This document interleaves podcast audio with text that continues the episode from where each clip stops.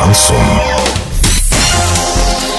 В студии с новостями Дарья Дмитриева. Здравствуйте. Спонсор выпуска «Строительный бум». Низкие цены всегда. Картина дня за 30 секунд. Чем жил Орск в марте 1945 года? На сайте урал56.ру опубликованы уникальные документы. Оренбуржец хотел купить тысячу тюльпанов, но его обманули.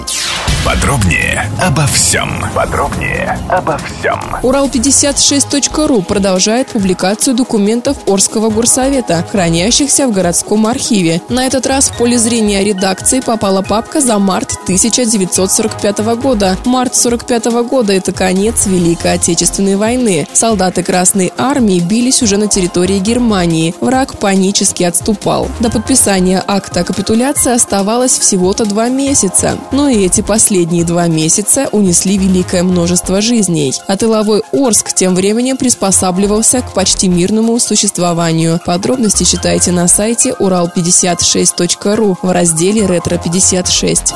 Накануне праздников 30-летний оренбуржец решил приобрести цветы. В интернете он нашел интересное ему предложение. За тысячу тюльпанов надо было заплатить 13,5 тысяч рублей. То есть 13,5 рублей за одну штуку. После того, как он перевел деньги со своей банковской карты, выяснилось, что мужчину обманули. Неизвестные продавцы растворились на просторах интернета вместе с деньгами и тысячей тюльпанов. Обманутый покупатель обратился в полицию. Теперь предприимчивым цветовым заводам в случае их поимки грозит и до пяти лет лишения свободы за мошенничество.